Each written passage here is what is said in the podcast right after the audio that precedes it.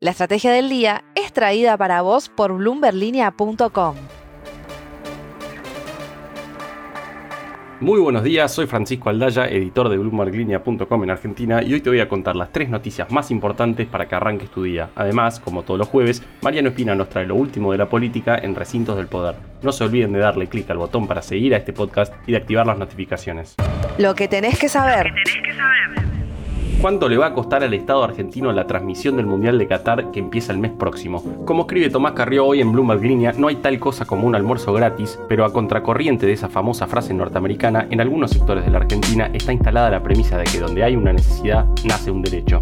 Así lo marcó hace tan solo unos meses el presidente Alberto Fernández y sin precisar el costo fiscal de ese tipo de medidas. En Argentina se podrá ver 32 de los 64 partidos de la Copa del Mundo a través de la TV pública sin tener que pagar una tarifa particular por ellos. Pero ¿cuánto tendrá que desembolsar el Estado para ofrecer esas transmisiones? No menos de 10 millones de dólares, un gasto al menos polémico en momentos en los que escasean las reservas del Banco Central. 2. Ya sin el efecto del dólar soja, el Banco Central tuvo que vender ayer 86 millones de dólares en lo que fue su mayor saldo negativo diario desde octubre. Así lo explicó un informe de Portfolio Personal Inversiones.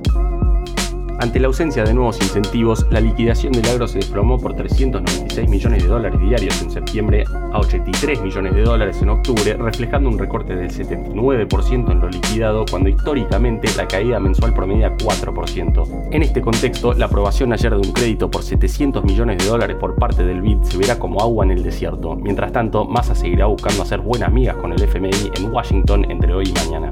3. No solamente se acabó la acumulación de reservas que se daba, sino que también se terminó la PAX cambiaria que vimos en septiembre. El rebote de ayer del blue desde los 280 hasta los 289 pesos se explica no solamente por el final del dólar soja, sino también por la llegada del dólar Qatar y el dólar Coldplay, que inevitablemente repercutieron en la cotización del dólar informal. Como venimos diciendo en podcasts anteriores, los dólares paralelos históricamente tienden a converger y el más alto hoy sigue siendo el contado con liqui en 310 pesos. Antes de pasar a recintos del poder, veamos rápidamente cómo van a abrir los mercados este jueves. El S&P Merval bajó ayer 0,4%, fue una nueva jornada roja para las acciones argentinas en Wall Street, con bajas de hasta 5,4% para Denor y solo 4 subas de hasta 3,6% para Denor. El dólar blue quedó en 289 pesos, el MEP en 293 y el contado con liqui en torno a los 310 pesos. Recintos del poder. Y ahora, Mariano Espina, contanos por favor qué está pasando en la política argentina. Por renuncias en tres ministerios, el presidente Alberto Fernández resolvió esta semana y sin consultar a sus socios del Frente de Todos los nombres de los reemplazantes. Se trata de tres mujeres, Victoria Tolosa Paz en Desarrollo Social, Kelly Olmos en Trabajo y Ayelén Macina en la cartera de Mujeres, Igualdad y Género. Esta conducta del mandatario generó recelo en la cámpora y en los sectores más quineristas de la coalición tras varias semanas de una suerte de tregua en la fuerza oficialista. Un día en el que se podrán ver estas rispideces y diferencias será el 17 de octubre, pues el PJ bonaerense que conduce Máximo Kirchner confirmó que participará del acto convocado por las dos CTA y el sector de la CGT que lidera el camionero Pablo Moyano.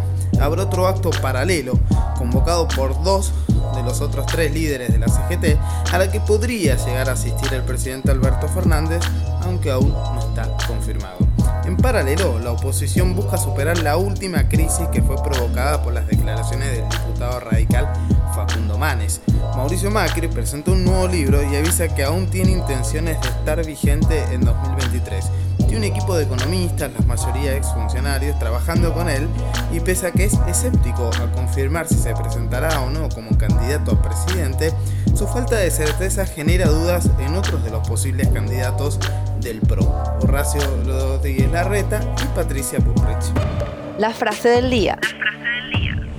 Antes de irnos, escuchemos lo que le dijo ayer a Mariano Espina Sergio Kaufman, el presidente de Accenture Argentina. La brecha cambiaria va trabando toda la economía, viene hace muchos años y hay que encontrar un camino para resolver esa cuestión. El cepo y los distintos controles cambiarios serán uno de los focos en el coloquio de idea que seguirá esta mañana a la tarde. Esto fue un nuevo capítulo de la Estrategia del Día Argentina. Yo soy Francisco Aldaya, editor de Bloomberg Línea, y me podés seguir en Twitter en arroba franaldaya. No se olviden de darle clic al botón para seguir a este podcast y a la campanita para que se enteren al instante cada vez que sale un capítulo de lunes a viernes. Espero que tengas una gran jornada productiva. Esto fue La Estrategia del Día Argentina, escrito y narrado por Francisco Aldaya. Producido por Arturo Luna y Daniel Hernández. Que tengas un día muy productivo.